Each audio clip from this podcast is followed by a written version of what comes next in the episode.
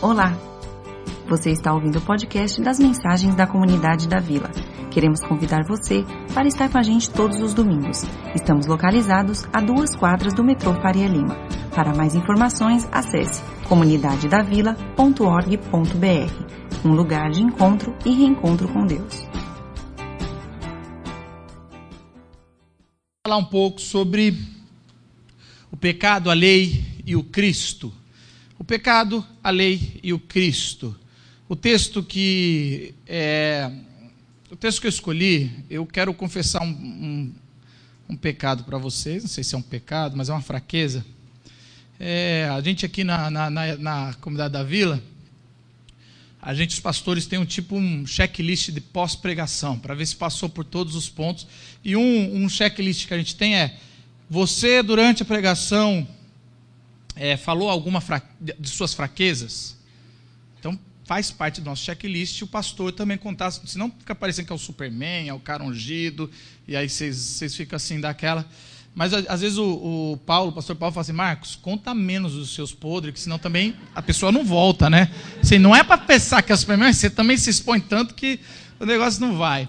Mas, mas uma das coisas, eu, eu, quero contar uma coisa sobre os fraquezas. Tem, tem, tem alguns livros da Bíblia ou cartas que a gente, pastor, corre, pastor não gosta de, de pregar em cima, sei lá se é por medo, por despreparo. No Antigo Testamento é Levíticos e Cantares. Você nunca deve ter ouvido uma pregação sem ser casamento, não vale casamento, ok? Cantares, vamos ler Cantares, vamos lá, e aí fala sobre. Um, tem umas coisas meio, meio, meio eróticas lá, e aí, sabe assim, como é que vai falar de Deus? Vai estar tá lá, inspirado. No Novo Testamento são do, dois, duas cartas, né? É, é Apocalipse, não precisa nem explicar porquê, e a outra é Romanos. Porque Romanos, as outras cartas de Paulo, ela, elas são fáceis de você tirar, assim, trechos, pregar, mas a Romanos ela é densa, ela é longa, ela pesa. Confessando esse pecado, pensei duas, três vezes, quatro, e aí às vezes Deus vai falando, não, mas vai aí que, que eu ajudo. Então hoje a gente vai falar sobre o pecado, a lei e Cristo em Romanos 7, do versículo 14 até o capítulo 8, 4. Abre sua Bíblia, deixa aberta até o final do culto ou seu celular, deixa já na página, se não acabar a bateria, né? Vai, mas deixa ali para você conferir, é muito importante. Alguns aplicativos têm até um botãozinho que você faz anotações, eu uso muito no, na minha Bíblia, as anotações e visito depois. Porque a gente quer, eu quero trabalhar esse trecho de, de Romanos um pouco mais denso com vocês. Como sempre, eu, eu pego cópia de, de da, da, do texto e coloco aqui para a gente poder, para quem não trouxe Bíblia, é, a gente poder também achar, o, é, ler o texto junto, como igreja, todos estarem inclusos. Vamos ler junto esse texto? Sabemos que a lei é espiritual. Eu, contudo, não sou, pois fui vendido como escravo ao pecado.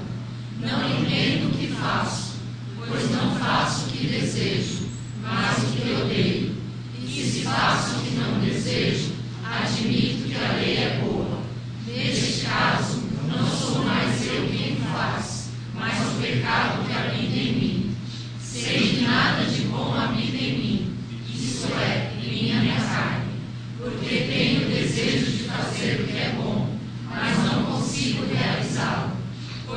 faço não é o bem que desejo, mas o mal que não quero fazer esse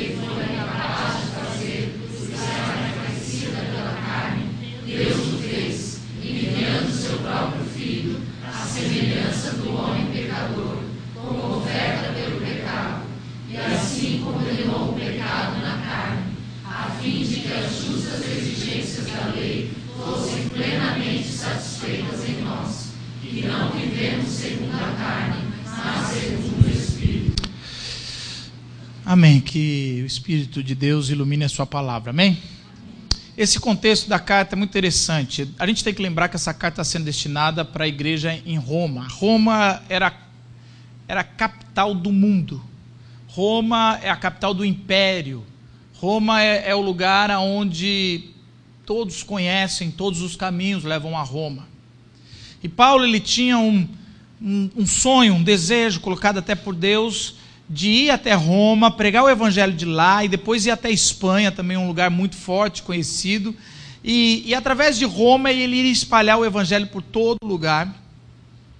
E isso conduz muito sobre o nosso trabalho aqui em São Paulo, como igreja, como uma das maiores cidades do mundo, a maior cidade do Brasil, como o evangelho aqui estrategicamente pode se espalhar. Essa é uma das responsabilidades que a comunidade tenta encarar como uma igreja em São Paulo que quer ser relevante. Mas Paulo nem sabia que, na verdade, quando ele fosse para Roma, ele já iria como um prisioneiro, de lá escreveria algumas cartas e seria decapitado há pouco tempo depois.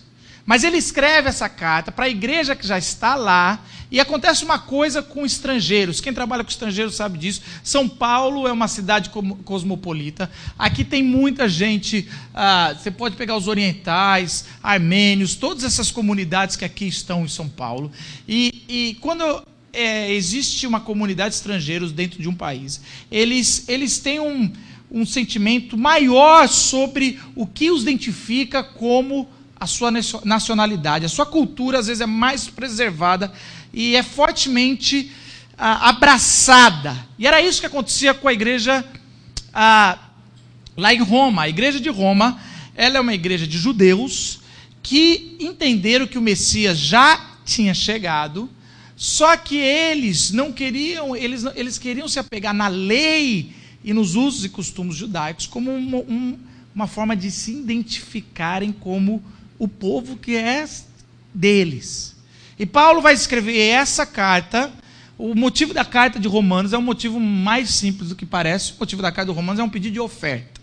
Mas ele faz um tratado, porque ele vai falar e explicar como o evangelho de, de Jesus precisa ser comunicado não só como o que era feito do judaísmo, mas era muito mais, era uma mensagem transformadora, e ele vai explicar direitinho o que é o pecado, o que é a lei, ele vai trazendo, e essa, essa carta é incrível, maravilhosa. E aí ele, ele escreve isso. E esse período da carta aqui, aonde Paulo já desenvolveu muito do conceito, ele chega agora e ele vai trabalhar um pouco sobre a crise de Paulo. A crise que ele tem com, olha, mesmo eu sabendo sobre as coisas do Espírito, mas existe em mim o pecado. E o pecado que habita em mim é algo que, que Paulo vai escrevendo como uma angústia, algo que realmente atrapalha a toda a vida dele.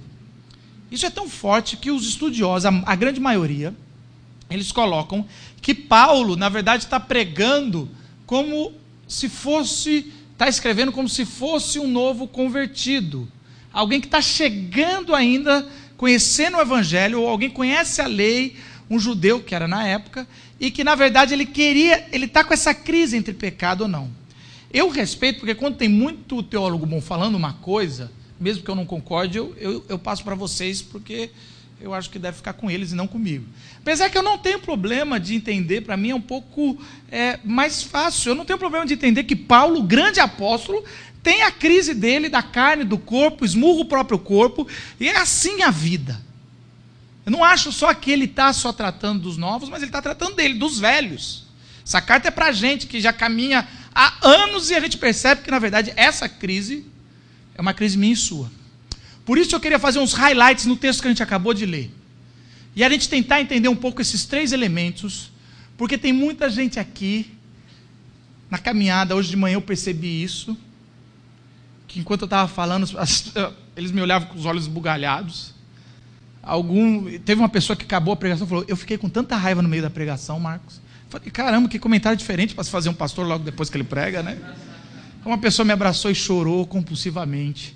Então eu falei, caramba, o que é isso que a gente não tem tocado nesse pecado, em alguns temas que mexeu tanto com as pessoas, deixou com raiva, deixa com a ira. E é isso que a gente precisa trabalhar um pouco, por isso que eu trouxe, durante a semana eu senti essa, isso algo forte de, de ser falado, por isso que eu quero conversar com vocês. Vamos conversar sobre pecado? Porque a gente vive uma ilusão, né? Quem, os, os crentes têm um negócio que a gente acha que começou aí na igreja, a gente não peca mais. Existe um conceito que eu já repeti, porque a gente cresce ouvindo, a gente acredita. Depois eu fui ler a Bíblia e pensar, falei, talvez você ouviu isso. Eu sempre cresci ouvindo que antes da gente se converter, a gente era pecadores que às vezes faz, faz, fazem coisas boas. E depois que a gente se converte, a gente é santo que peca.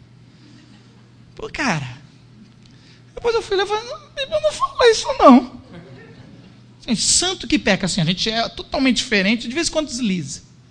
E aí eu comecei a pensar, falei, será? Guarda isso, porque eu quero trabalhar com vocês o que Paulo está falando, para vocês verem como o negócio é mais complexo que isso, não é um joguinho de palavras. E Paulo vai falar uma primeira frase que eu gosto é o pecado que habita em mim. Ele começa no versículo 17: o pecado está em nós. Isso é algo que Paulo vai trabalhar fortemente e a gente pensa. Há um conceito hoje na sociedade que o pecado não está em nós. O pecado é algo externo que está ah, nos, nos incomodando. Então há, há um, um, um conceito pedagógico com as nossas crianças, nas nossas escolas, que é assim: proteja as crianças que, que depois você vai, se você proteger as suas crianças e não deixar o mal, o bullying, as coisas ruins, deixa elas florescerem, que elas vão florescerem para a vida, vão se tornar ótimas. Eu quero dizer o seguinte: olha, você, você pode proteger o que for a criança do mal externo, que existe um mal externo, mas ela não vai crescer com moral, com ética, com generosidade, sentido coletivo. Eu tenho uma criança de dois anos e a primeira coisa. Não adianta, eu amo aquela criança, eu, eu, me, eu morreria por ela, mas você já vê, é meu, é o não, ele levanta o dedinho e fala, não. Falo, moleque, mano, se fosse uns 20 anos atrás, eu já apanhava agora, que mudou. Mudou. Na minha vez de bater, eles não deixam. Ai, ai, ai. Quando eu apanhei, apanhei pra caramba, mas beleza. Aí, aí, e a, e é interessante, cara, esse conceito de que o pecado é externo e eu vou me proteger. Na Idade Média já era isso aqui. Se a gente se, se isolar em mosteiros, se a gente só ficar dentro de um lugar isolado, orando, lendo a Bíblia, orando, lendo a Bíblia, o pecado não vai entrar no nosso coração. Para você que é maior de 18 anos, eu recomendo um filme chamado ah, O Nome da Rosa, para você entender direitinho como não adianta se isolar em nada. O pecado está aqui, a gente nasce no pecado. Não nascemos bons e não nascemos nem neutros.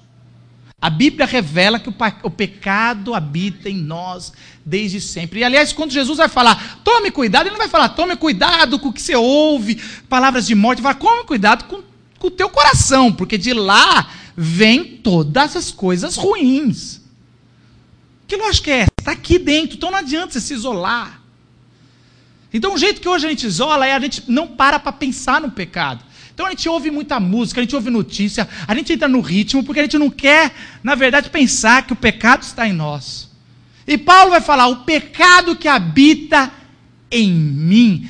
Paulo, você é o cara. Não tem nenhum pecado, você é o cara que, que fez tanta coisa. E Paulo fala: não, o pecado habita em mim. Ele está fazendo essa, essa abordagem para a gente parar de achar que, olha só, a gente manda a criança para a escola preocupado com se ela vai receber bullying. A gente nunca preocupa se ela vai fazer o bullying, né? Porque o bullying já está dentro dela. Então, assim, a gente vai, em vez de a gente instruir, ó, não deixe ninguém falar. Não, não faça com ninguém. A gente tem que partir de, dos dois elementos. Paulo vai falar também que tem o desejo de fazer o que é bom, mas não consigo fazê-lo. O pecado nos impede de sermos plenos. Você tem isso? Eu, eu, eu quero confessar, eu, eu sou assim. o pecado nos impede de ser pleno. A gente sabe e a gente queria tanto ser melhor. É tão frustrante. Eu quero falar um negócio para vocês, mulheres, esposas. Os maridos, eles querem ser bons maridos. A gente quer ser bom, carinhoso, surpreender, fazer mais do que der. A gente gostaria muito de querer lavar louça. Sabe assim? Porque assim, as mulheres não querem que a gente lave a louça, as mulheres querem que a gente queira lavar a louça. É diferente. Se você acha que elas querem que você lave louça, você não tá. Você tem que querer. Porque se elas pedirem, não valem mais. Então, assim, a gente queria. As mulheres também, eu sei. Sabe essa, essa coisa? A gente quer ser o melhor trabalhador, a gente quer dar o máximo que o nosso patrão veja, a gente quer, quer ser bons filhos. Mas, assim, quando o nosso chefe vai embora, a primeira coisa que a gente faz é sair mais cedo. A gente é preguiçoso. A gente sabe, fala assim, ah, isso aqui não é meu mesmo. A gente, a gente quer dar atenção para as esposas, mas chega do trabalho, a gente vai ligar a TV falando, eu também mereço. A gente quer ser melhor filho, mas a gente, sabe, vai viver nossa. A gente não consegue ser pleno porque existe algo dentro de nós que não deixa o bem que eu quero, eu queria me entregar, sabe de uma coisa. E às vezes a gente ouve o evangelho e fala, vamos viver isso aqui, vamos, vamos, vamos, amém, orou, viveu, sair daqui, da segunda-feira, ah, não, sabe porque Então, assim, o bom, você já percebeu isso? Que o, o bem que a gente quer, esse a gente não consegue fazer? Tão interessante. Porque hoje o mercado que mais ganha dinheiro é o mercado de alta ajuda. Então, os livros de autoajuda, você pode, você deve. É, é tentar. Eu, eu, eu, te, sou vacilão pra caramba com isso. Eu não. Eu, sabe? Porque chegou nas pregações, autoajuda. Cara, o que Paulo está falando é: olha, você não presta. O, o pecado habita em você.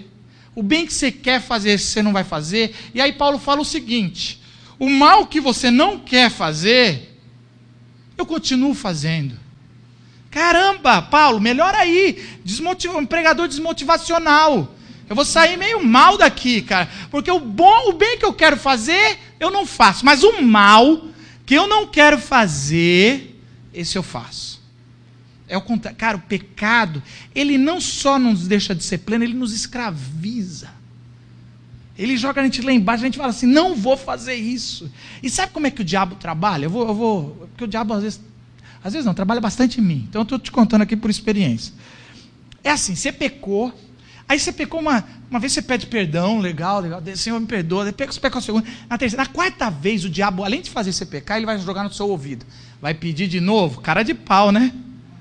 De novo pela mesma coisa, não muda nunca. Aí o diabo vai jogando assim: caraca, você já tem o sentimento de culpa de pecar, de ser um pecador. Aí o diabo joga assim: para Deus não rola. Você está entendendo como é que é? Aí você, olha como é que a gente trabalha. Em vez de você pedir perdão na quinta vez, que já não dá, né? Você fala assim: não vou nem pedir perdão para Deus, vou mostrar que eu mudei. E aí tá tudo errado. Você praticamente falou: você vai para lá, Deus, que agora eu vou sozinho. E Deus falou: você tentou a vida toda sozinho. E você está querendo dialogar comigo? E sabe o que é mais engraçado? Eu fico imaginando Deus lá em cima. Você pensa assim: caramba, é a décima vez que eu pequei, não vou pedir perdão para Deus. E Deus está lá em cima: não, você já pecou 90 vezes nisso. Você está achando que é 10 vezes? Você está assim, entendendo? A gente não tem noção da gente, o tanto que a gente é pecador. A gente pensa assim: se eu perguntar para algum, assim, quantas vezes você acha que você peca por dia? Você fala assim: não, umas oito. Não, essa, essa, umas, quantas vezes? É, sete. E talvez Deus falaria 70 vezes 7 no dia, mano. No dia. A gente. Por isso que. É, Marcos, então agora que eu estou entendendo, por que a gente não fica pensando muito no pecado? Porque o pecado é assim. Ele nos habita aqui dentro, não adianta fazer nada. Sabe? A gente quer viver que o pecado é em algum local, é uma, uma coisa, então a gente não vai mais naquele local. Eu, eu tinha um, um pecado que, graças a Deus, eu superei. Eu ia jogar bola quando eu era jovem, eu jogava mal. Isso aí não é o meu pecado. O meu pecado é que eu, eu brigava toda vez que eu jogava. E, e eu lembro no seminário, queridos, eu, eu saí na mão. Eu fui suspenso de um seminário. Você entendeu? Que a minha mãe era diretora. E aí, como é que você vai ser suspenso do seminário que a casa da sua mãe é lá dentro? Eu tive que vir para São Paulo ficar na casa de um amigo. Eu falei, eu fui suspenso e expulso de casa. Porque assim, uma semana fora, porque eu estava em futebol, o cara irritou, irritou, irritou. Olha, já me desculpando. Aí eu dei um leve soco na cara dele, como seminarista, ia formar pastores no final do ano. Queridos, se vocês vissem como é o futebol de seminário, vocês não iriam vir para a igreja nunca mais na sua vida. Mas, é engraçado, olha só. Quando deu isso aí, eu falei, eu vou mudar. Eu não parei de jogar bola. Então eu parei de jogar bola. Falei, não, bola é. Tira uma ira de mim que eu não sei. E por uns dois anos eu parei de jogar bola e eu falei, mudei. O pecado não habita em mim. Aí, aí eu falei, vou voltar a jogar bola, porque agora eu sou uma pessoa mudada. Mas o que, que vocês acham que aconteceu? Aí o, o mais engraçado é se alguém falaria, Marcos, para de jogar bola. Não. Não é assim que funciona com o evangelho. Tinha uma menina que, ela, é muito engraçado, ela, ela, a gente estava trabalhando no discipulado dela, ela fumava muita maconha, e aí ela parou, ela estava um tempo sem maconha, e ela falou, Marcos, eu não posso fumar, eu não posso ouvir reggae. Eu falei, por que você não pode ouvir reggae? Ah, ouvir reggae é fumar maconha, não tem como, é um gatilho. Ouvir reggae, tchá, pá, reggae que é uma ponta. Eu falei, caramba E assim, por eu não ouvir reggae, eu perdi minhas amizades. Porque eles só ouvem reggae, eu falei, isso eu não vou ouvir. Pô, era minha vida ouvir reggae, mas eu não posso porque eu sou fraca. Eu falei para ela, falei, olha, eu entendo você, eu acho que há tempo para tudo e é um tempo de você se retirar. Mas isso, Deus não quer isso de você. Deus quer um dia que você volte para lá, ouvir um reggae, dançar um reggae e mostrar que o evangelho é mais forte que essa porcaria. E aí eu lembro um dia que eu falei, eu vou voltar para esse campo sem brigar. E aí eu estou há cinco anos, dois meses, 22 dias sem brigar em futebol. E pelo corpinho vocês verem que sem jogar também, pelo jeito. Vocês estão entendendo? A gente quer se isolar dizendo, o pecado é lá, o pecado é o bar, o pecado é não sei o quê. Caramba, o pecado é aqui, gente. E é lógico que existe tempo para se isolar, mas existe tempo. E quando Paulo fala desses elementos, o bem que eu quero eu não faço, o mal que me escraviza eu faço, ele, aí ele, ele entra em desespero e fala: Maldito o homem que sou. Esse é Paulo, tá? Não, tá, não, é, um, não é um prisioneiro, esses caras, não é ninguém que você pensa que está falando aqui, é Paulo. Paulo sofreu naufrágio pelo Evangelho, Paulo foi açoitado, depois ficou cantando música de louvor, um dia depois, no dia que foi açoitado, numa prisão. Paulo é o cara que ia ser decapitado, pregou o Evangelho, os carcereiros se converteram. Paulo é o cara que não tem medo das coisas, e ele, ele, eu sou maldito, miserável, caramba. Pecado faz a gente entrar nesse desespero. Por isso que eu não posso conversar muito, eu vou até passar para o próximo slide. Porque agora é a hora dos olhos arregalados. Mas eu quero dizer um negócio para vocês. Antes da gente passar, entenda. Entenda, você é pecador, pecadora. Se você se acha um pouquinho melhor do que as pessoas que estão na política, dizendo assim: se eu tivesse lá seria diferente. Se você se acha um pouquinho melhor das pessoas que estão na prisão, na Cracolândia, aonde você fala, eu seria diferente. Você ainda não entendeu o Evangelho. E se você não entender que você é totalmente pecador, existe uma deturpação total, não há espaço para você entender a maravilha do Evangelho. Você vai ver o Evangelho como um negócio é legalzinho isso aí. Quem não entende a condição, Calvino ia dizer isso um pensador teólogo, ele falaria o seguinte: quanto mais conhecemos a Deus, há um duplo conhecimento. Mais conhecemos a Deus, mais conhecemos a gente. Quanto mais a gente conhece o homem, mais conhecemos a Deus. É assim que é o pecado. Então, é por isso que eu quero te puxar para o fundo do poço, porque é como se Paulo estivesse escrevendo a carta, ele começou a falar de pecado, e vai, vai, vai. Quando ele chega nessa frase que ele fala miserável, eu, eu para mim está muito claro, ele solta a pena dá uma respirada e fala: miserável homem que eu sou, cara. Eu acho que ele ia até rasgar e o Espírito falou: não, que isso aqui vai virar uma carta boa. Porque ele falou: cara, não tem. Olha onde eu cheguei, miserável homem que eu sou. Você não sente isso quando você lê Paulo aqui? Ele tem um desabafo que ele para como assim? Vamos parar de falar do pecado. E aí ele vai falar da lei. A lei melhora, não muito. Quando eu falar de lei, eu quero que vocês tenham duas coisas na cabeça. Primeiro que a lei é aquilo que a gente já começa. A lei são os dez mandamentos, é o que é certo. A lei, a lei é, é é clara, a lei é o que está escrito, essa é a lei, mas a lei é mais que isso. A lei é o que é a vontade de Deus. A lei, quando ela é perfeita, ela é a vontade de Deus. Então há alguma coisa na criação, há um poder na criação que a vontade de Deus permeia toda a criação. E essa é a lei, é o que é certo. Então coloque essas duas coisas na cabeça quando estiver conversando. E aí há quatro frases de Paulo nesse texto que a gente leu que, que eu acho que fala muito sobre a lei. A primeira que ele fala é o seguinte: sabemos que a lei é espiritual, eu, contudo, não sou. Vamos trabalhar sobre isso. O que é a lei espiritual? O que é algo espiritual? Deixa eu contar um conceito dos judeus, que às vezes talvez você não saiba, que é, vai te ajudar. Para os judeus, principalmente na época ah, do primeiro século, eles acreditavam que a lei era eterna com Deus. Se a lei é a vontade de Deus e Deus é eterno, lógico, a lei é eterna. Então eles acreditavam que a Torá sempre existiu. A Torá são os cinco primeiros livros da Bíblia. Então a lei, a lei que conduz toda, todo o Ocidente, é uma lei que, que fala sobre o não matarás, tudo. É uma lei da cobiça, muito interessante. Você, quando você pega tribos que não foram influenciados pela, pelas os cinco livros do judaísmo, você, você vê uma coisa meio doida lá. Mas assim, essa lei ela é, é coeterna com Deus. Por isso que João, fazendo um paralelo, vai dizer que no princípio era o verbo. Quando ele está falando para o verbo, há também uma referência sobre a lei. E a lei estava com Deus, é lógico, é a vontade de Deus. E a lei se fez carne. E o nome dessa carne chama Cristo. Então, quando João está trazendo, o João é o que escreveu o Evangelho, está trazendo sobre a introdução de Jesus, ele está dizendo: olha, o justo, o que é justo, a vontade de Deus, está representada em Cristo. Mas a gente vai falar daqui a pouco. Então a lei é espiritual. Uma outra coisa, a lei nunca foi material, nós somos mas existe o espírito da lei.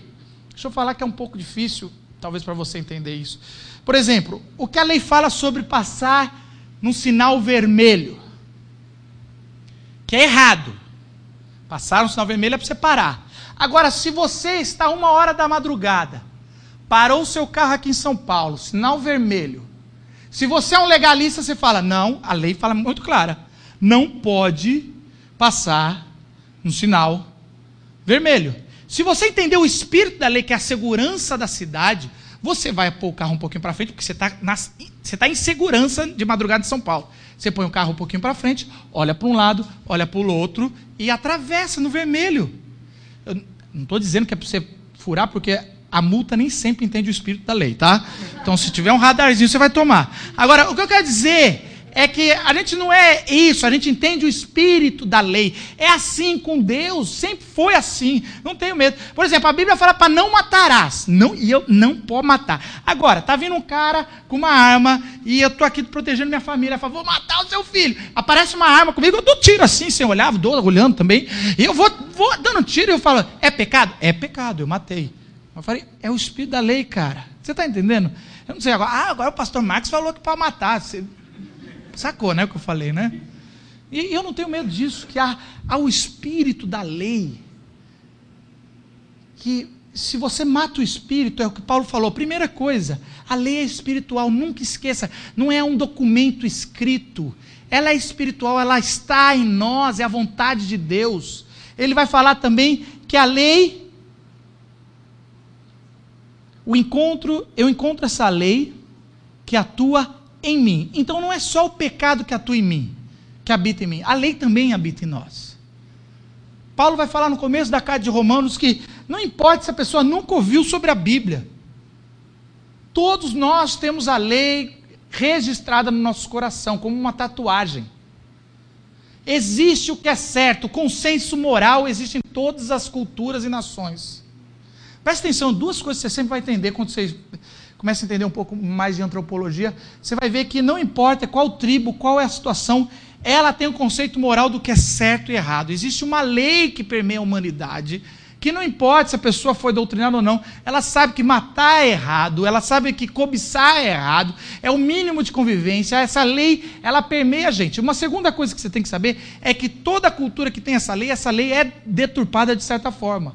Não existe cultura boa não existe cultura boa. Eu lembro da grande discussão que tinha entre os índios no Brasil, E os missionários chegavam lá entre os índios. Eles levaram muita coisa errada também, assim, tipo da outra cultura. Mas uma coisa que eles faziam, era muito interessante a discussão entre os missionários e os antropólogos, as pessoas que estavam lá para discutir a cultura.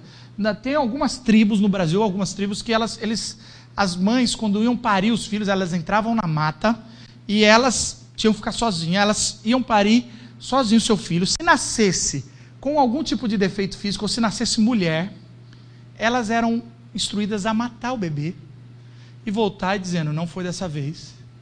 E se elas na, pareciam um homem, menino saudável, elas traziam como um grande troféu, uma alegria. Era considerado maldito uma mulher que parisse só mulheres. E os interessante que em vários lugares os missionários falaram, não pode matar, a gente adota. E então era interessante, alguns, algumas décadas atrás, tinham missionários com muitos filhos de índio, porque eram as meninas e eram os deficientes. E, e aí era a grande briga era, vocês estão mudando a, a cultura milenar deles. Eles têm não mexe, não. Existe pecado em qualquer cultura. Todos têm, na nossa, é a nossa cultura, é a cultura da corrupção. Todos nós somos muito corruptos. Se você fica indignado que está lá, a gente, todos nós temos fagulhas de corrupção no nosso dia a dia. A pirataria. A gente não tem o senso de, ah, não vou estar tá entre nós, tudo está entre nós, a gente dá o nosso jeitinho. Nós somos corruptos, o brasileiro é corrupto. Então é, é interessante que a lei habita em nós também, dizendo: está errado. Ninguém pode falar, não sabia. Você sempre sabia. Você sempre sabia. Uma outra característica da lei, a lei, ele fala assim: no íntimo do meu ser tenho prazer na lei de Deus. A lei é boa. Isso é outra coisa interessante. É um, a gente tem essa essa lei é um, é um relacionamento de amor e ódio que a gente tem, sabe? Sabe aquela coisa, você deu um grito, aquela pessoa fez coisa errada, você gritou, você perdeu. Ninguém tinha gritado há anos, vou contar isso que talvez aconteceu com você. Você falou umas verdades, você gritou, você pôs a pessoa no lugar dela. Ninguém faz isso, sou seu mimado, ó, já estou vivendo um negócio aqui. Você vai ouvir umas paradas e pá, pá, pá, falou, todo mundo, caramba, isso aí, ó, gostei. Até que enfim alguém gritou. Aí você sai e começa na sua cabeça. Você não devia ter feito isso, vai lá pedir perdão. E você fica com raiva, porque você sabe que essa voz está certa fica assim, ai que raiva, eu queria poder sair e falar, não, não fiz coisa. E aí, ao invés de você ouvir a voz, você fica tentando ganhar apoio para abafar a voz. Você não acha que eu fiz certo? E aí, geralmente, mulheres e homens casados não, não ajudam o outro, sabe? Quando você fala, ah, não sei, putz, que raiva, quando eu quero só um apoio da minha esposa, ela não me dá. Só queria falar, é, você tem razão, você precisava ter gritado. Não, não. Aí você olha, dá um apoio, um apoiozinho. Não, mas a lei, ela sabe, no fundo, no fundo eu sei que é bom. Paulo falando, eu não faço, mas eu sei que deveria ter feito. E sabe o que, que a gente vira? Agora eu vou entrar numa parte aqui que vai doer. A gente vira um poço de culpa. A gente vira um saco de culpa ambulante. Por quê? Por quê? Porque além de ser pecador, além de não fazer o que eu quero, além de que o que eu quero eu não faço, o que eu ouço, eu não faço. Parece que a voz de Deus vem e fala: você devia ter feito isso. Eu vou abafar isso. E a gente vive um peso de culpa, um peso de um impostor. Eu não sei se vocês sentem isso. Eu, uma vez a minha esposa falou, Marcos, às vezes eu penso que eu sou uma impostora. Eu falei, senta, me conta, porque esse é o meu sentimento. Esse impostor que habita dentro da gente, parece que a gente é, um, é, é sempre um fake. A gente nunca é a pessoa integrada. A gente não é o que é, sabe assim? Caramba! Eu não faço o que o Deus manda eu fazer. Eu não sei se é porque eu sou pastor, queridos, mas eu, isso é muito comum. Para mim, eu me identifico muito com Paulo. Quando Paulo fala, olha, a lei que é boa, eu sei que é boa, eu sei que é boa, mas ela está aqui dentro. E ela fala, faz isso, Marcos, eu não faço. Então, a lei que é boa, a lei que é invisível à vontade de Deus, ela veio para nos ajudar, mas ela nos joga mais lá no fundo. Sabe outra coisa que acontece muito? Porque assim, a religião é, é, é, esse caminho de pecado e lei. Pecado e lei. Por isso que religião não muda ninguém. Porque se religião fosse boa, o mundo teria. O brasileiro é religioso pra caramba. Muda nada. Porque re... religião traz culpa. É a única coisa que traz, é um saco de culpa. E aí o cara, o cara, olha só o que acontece muito que eu vejo. A pessoa vem para religião e não encontra alívio, só encontra mais culpa. Daí ela sai, se, se desvia e fala assim: Eu não quero mais nada saber de religião. Aí ela, ela pensa: Não vou mais ter culpa. Mas essa lei está dentro de nós, então aonde a pessoa for, vai ter culpa. Eu falo, gente, eu saí dessa igreja porque eu não queria ter mais culpa, mas eu tenho culpa onde eu vou. Aí você fala, Marcos, caramba, a pregação está indo para baixo. Hoje eu, hoje eu não vou dormir em paz. Está indo, vai piorar. Porque tem a última parte da lei. A lei traz a consciência da insuficiência. Aqui está a chave da lei. Marcos, a lei é ruim então? Então vamos viver sem lei. Vamos viver sem lei. Anarquia.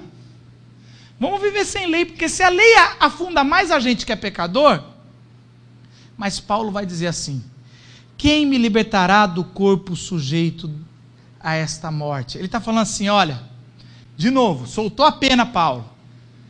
E ele está assim: caramba, miserável homem que sou. Quem me libertará desse saco de culpa? De alguém que não consegue nem tudo, eu estou já pedindo desculpa quando eu entro. Sabe aquela pessoa que já pede desculpa? Desculpa aí, eu não sei se eu fiz alguma coisa. O meu irmão, ele faz, eh, o meu irmão é mais velho, quatro anos. E ele, eu amo meu irmão, mas ele me batia bastante, assim. Não bastante, algumas vezes. Eu lembro que ele pegava assim, eu, quando enchia muito, ele pegava meu. Eu gostava muito disso. Eu, eu faço isso com. Sabe aquele negócio de projeção? Você faz depois com crianças, quando você está mais velho? Então ele me pegava assim, quando era, sei lá, tinha uns 11 anos, ele tinha 15. Ele pegava. É o croque com esse negócio. Você recebeu já croque? Se você é menina, tu acha que não, mas os homens já sabem, que arranca até cabelo. Aí ele fazia assim, ó. Isso. Eu, ai! Isso é porque você, sei lá, veio e mexeu nas minhas coisas. Falei, caramba, tá, tá bom, me solta. Ele vem. Isso, eu lembro direitinho, ele fez várias vezes. É porque você, na hora que eu fui confrontar, negou e mentiu. Aí eu, caramba, solta! Aí ele fazia mais uma, ele fazia três vezes. Aí eu, ai, e esse? Eu não sei, mas você sabe. Cara, ele vai fazer soltar, vai ficar com raiva. É mais ou menos isso. É isso que Paulo está falando. Você merece sempre três crocs. Dois você sabe para quê. O terceiro é isso. Você sabe que é, se é alguma mais coisa que o pregador aqui eu não falei, saiba que você ainda está merecendo essa culpa. Existe mais pecado aí que eu ainda não abordei. É isso, a gente sabe disso que a gente merece um croque a mais. A brincadeira, mas é verdade. E sempre tinha. E aí Paulo fala: quem me libertará do sujeito dessa morte? Caramba, é o pecado e é a lei que me joga lá embaixo. É o pecado e a lei. Nada é suficiente. E aí é a parada. A religião não é suficiente. Vir à igreja não é suficiente. Ficar cantando música de louvor não é suficiente. Ouvir pregação não é suficiente. Se você é só um bom crente, isso não vai te libertar de nada. O Cristo. Vamos dar uma aliviada. Paulo vai falar o seguinte, e aí ele começa o capítulo 8, que é a reviravolta do texto. Quando ele soltou a pena, ele falou: Que miserável homem que sou, quem me libertará desse corpo de morte? Ele, eu acho que ele faz uma oração, ele lembra de um hino, ele começa a parar de olhar para si mesmo, porque quando a gente olha para a gente mesmo, a gente só vê essa coisa. Ele erga os olhos, ele começa a olhar para Cristo, a história de Cristo, o Cristo que o transformou, o Cristo que transformou aquele cara que perseguia cristãos, um assassino, um déspota, em um homem que vira outra face, um homem que fala a palavra de vida. E aí ele começa a falar um pouco de Cristo. E a primeira coisa que ele fala de Cristo é assim: agora já não há condenação para os que estão em Cristo Jesus. O Cristo livra da condenação. Agora deixa eu explicar um pouquinho. O trabalho de Romanos todo é em cima, cima jurídico. Eu já estava de manhã, tinha dois juízes aqui me ouvindo, né? Complicado eu falar disso aqui. Mas é um tribunal ah, que, que a gente que, que Paulo sempre está imaginando esse tribunal acontecendo. E aqui é, é claro, porque. Deixa eu tentar explicar para vocês de novo. Existe condenação em tudo que fazemos, existe consequência. Existe condenação. Então não é que Deus perdoa e você sai assim, tá tranquilo. Não tem mais condenação. Aqui você é pecador, você é considerado culpado, porque você é um poço de culpa, eu também, somos um saco de poço de culpa. Só que há, um, alguma coisa assim, como se fosse o veredito final. É culpado, todo mundo. Oh, e aí o juiz, vamos dar, você está livre. Você está entendendo? É como se um tribunal falasse: você é culpado, e com qual é a minha pena? A pena é o que aconteceu com Joesley Batista. Sei lá. É isso. Você é culpado, mas pode ir para os Estados Unidos, fica tranquilo. Mas é, é mais bonito. Não, estou brincando. Isso aí não é isso. É, é, muito mais louco. Você é culpado, ninguém deu delação, você não fez nada. E aí você fala, pode sair. O que, que você faria? Sabe, você tem certeza? Sabe que quando. Tem certeza? Não vai ter nenhum croque? Vai, ninguém vai, vai bater em mim. Pode ir embora, você está livre. Mas você não falou que eu sou culpado? Sou. Cara, a gente não sabe lidar com isso. Por isso que Paulo vai falar o seguinte: Por meio de Cristo Jesus, a lei do Espírito da vida me libertou da lei do pecado e da morte. Deixa eu, deixa eu colocar para vocês. O Paulo uma vez falou um negócio que guardei no meu coração e eu, eu repito aqui, dando créditos. Essa semana aconteceu isso comigo. Então, assim, essa, esse, esse exemplo é muito claro para mim. É, é, vamos supor que você convidou um amigo seu para jantar na tua casa. E aí a hora que ele chega, o teu bairro não é tão, tão seguro, você abre o portão no controle, o portão abre, para que o carro aqui dentro é mais seguro. E a pessoa para o carro lá dentro, o portão fecha, você dá aquela janta para ele, maravilhosa, vocês, vocês conversam, é muito gostoso. Na hora de ir embora, você abre o portão e a pessoa está saindo, aí o seu portão volta sem querer, sei lá, e rasga o teto do carro do, do, do do seu amigo, você, ai meu Deus, o que? Segura o portão. Aí ele abre, ele sai, esse, esse, caramba. Aí você vai falar, lógico você vai falar, pode deixar, eu pago, me passa aí o telefone, eu vou, vou arcar. E o seu amigo vai falar também, não, não precisa. Não, você vai falar, não, cara, não precisa. Tá, você nem tem culpa, está perdoado, não há condenação, tranquilo. Aí você volta assim, para sua casa, você pode até aceitar, Agora tem um negócio interessante. Alguém tem que pagar o carro. O carro seria muito legal se o cara chegar assim, não precisa pagar, e o carro se recuperar sozinho. Assim, ó, é que nem uns filmes gospel por aí que a gente vê, parece que é assim que acontece, mas não é. Por isso que eu não gosto de filme gospel. Porque assim, o negócio não, não acontece isso. Ali está amassado o carro. Sabe o que, que vai acontecer? Você vai voltar para casa, você está com aquele negócio assim, seu amigo no outro dia, ele vai levantar, vai ver, amassou ontem vai ter que ligar, vai ficar umas duas semanas sem carro, vai pagar o, o se tiver seguro, ainda paga aquela parte do seguro que tem que pagar, se não vai pagar mais caro. Alguém sempre tem que pagar esse amassado. Agora, deixa eu te falar um negócio. Quando a Bíblia fala que não há mais condenação, que o Espírito não deixa em liberdade, é a primeira coisa que você faz, você sai, tá, eu sou culpado, eu amassei o carro, e, e, e, e Jesus falou, vai em paz. Deus falou, não tem mais, não tem culpa, vai em paz, não está condenação. Você fala, alguém vai ter que consertar o carro. É exatamente isso que Deus faz. Ele fala assim, para eu perdoar, e ele perdoa antes, ele fala, eu vou ter que pagar esse preço. Eu vou ter que pagar com o meu bolso. E aí Deus faz o seguinte: porque aquilo que a lei for incapaz de fazer, por estar enfraquecida pela carne, Deus o fez, enviando seu próprio filho, a semelhança de homem pecador, como oferta pelo pecado. O que Jesus fez, a vida que ele viveu, a cruz e a morte que ele teve, a ressurreição, ele está pagando pelo carro que você amassou.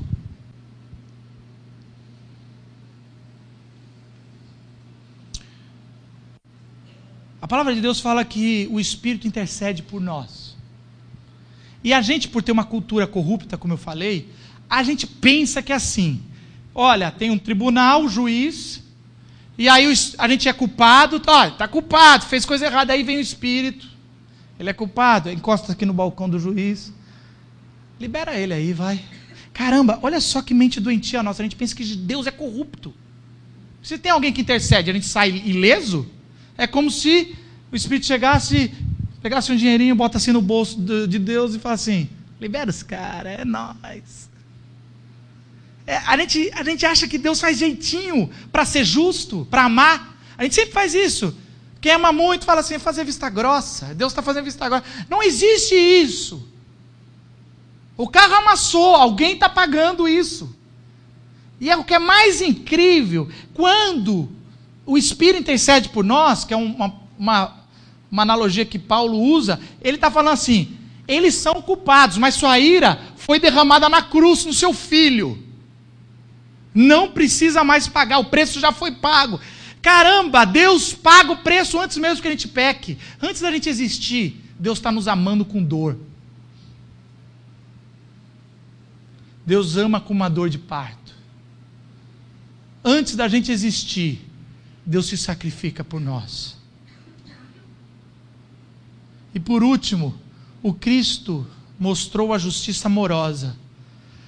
Olha só o que ele, Paulo fala, a fim de que as justas existências as justas existências da lei fosse plenamente satisfeitas em nós não vivemos segundo a carne, mas segundo o espírito.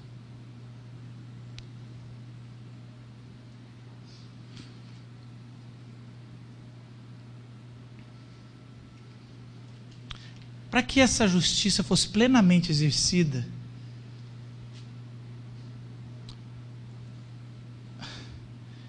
Deus morreu por mim por você.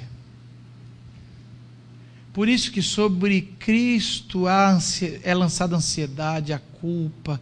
E é por isso que Jesus fala: Olha, não sei por que vocês vivem desse jeito. Joga sobre mim, porque eu já vou levar a cruz. Não há peso maior, não precisa viver desse jeito. Então presta atenção que eu vou dar a resposta aqui. Quando a Bíblia fala que nós somos santos, aí você fala, aí Marcos, mas a Bíblia fala que nós somos santos, que o Espírito é um novo nascimento, tudo. Olha só o que acontece.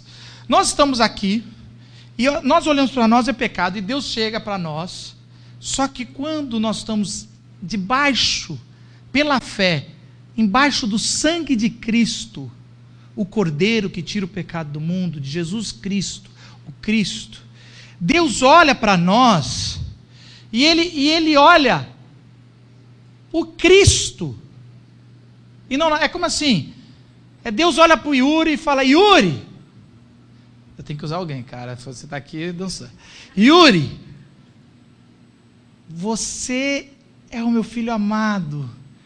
Você é justo, você é correto, você ama todo mundo, você se doa, você é o ser humano perfeito. Aí você fala assim: Obrigado, mas eu sou. Não, você, você não está é outro Yuri, não é? Outro Yuri? Você está errando o sobrenome. Dá uma conferida. Yuri não é tão assim comum. Acho que você errou. E aí Deus fala: Não, olha aí. E aí você percebe, você olha para você e fala: Não, mas eu, eu até quero ser essa pessoa, Senhor, mas olha aqui. Eu, e aí você percebe que tem um sangue, e tem a figura de Cristo aqui. E aí Deus só olha para você vendo o filho. Por isso que isso é é substitutivo. E por isso que a santidade é impetrada para você. E Deus olha para você, e eu quero dizer que Ele está dizendo hoje: você é santa. Você é santo. Eu só vejo santidade em você, e você olha para você e fala assim: eu não sou, mas vamos embora. E aí é por isso que a salvação, ela foi, você já foi salvo na cruz. E é ponto. Você está sendo salvo pelo, pelo sangue do cordeiro, a cada dia a gente peca, é salvo. Acontece, existe esse tempo na Bíblia, mas existe um tempo falando que você vai ser salvo. É só quando Cristo voltar ou quando você se encontrar com o Pai que esse sangue ele abraça você e você vai ser um com o Cristo e, e o Cristo vai ser um com você. E aí você vai olhar e falar: agora eu vejo com seus olhos, Senhor. Agora eu podia ver que aquele pecado já tinha sido pago e limpo antes mesmo de eu cometer. A minha natureza é pecaminosa, minha, o meu pecado que era de omissão, o pecado estrutural do nosso país, porque vivemos num país pecador, tudo isso, Senhor, purificou pelo seu sangue. E aí a frase que a gente eu não li ainda de Paulo. Mas é a frase que eu graças a Deus por Jesus Cristo, nosso Senhor. Caramba, olha essa carta. E aí Paulo fala: graças a Deus por Jesus Cristo, nosso Senhor. porque eu sempre seria esse saco de culpa ambulante. O pecado que habita em mim me destrói. A lei que eu pensei que ia me libertar me coloca que eu sou mais pecador.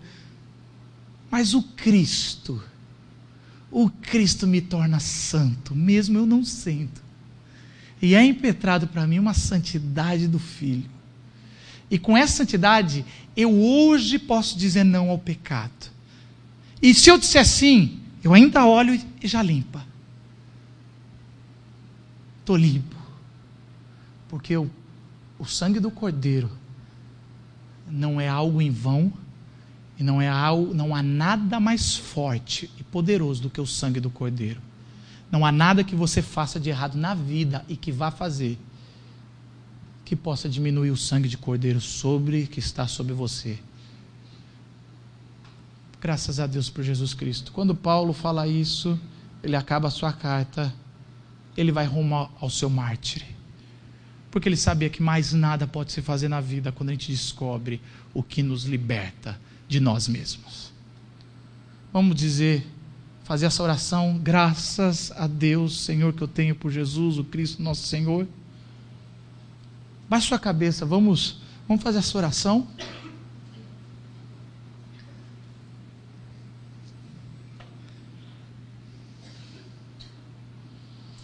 Eu quero desafiar você que talvez veio pela primeira vez ou tem vindo a.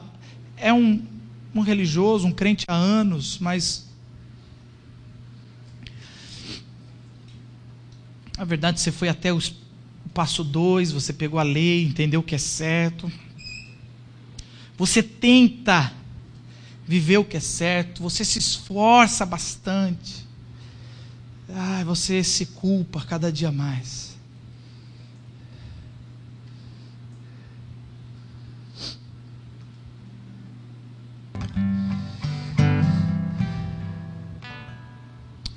Faz a sua oração dizendo: Senhor Jesus, eu, eu, eu preciso ser liberto de mim mesmo, do pecado, da morte da lei. Eu quero a lei do Espírito, essa lei que vive em mim, Senhor, também, da salvação. Há um Espírito que está sobre nós, e que se clamarmos pela fé, o milagre acontece. Talvez essa noite você possa dizer: Senhor,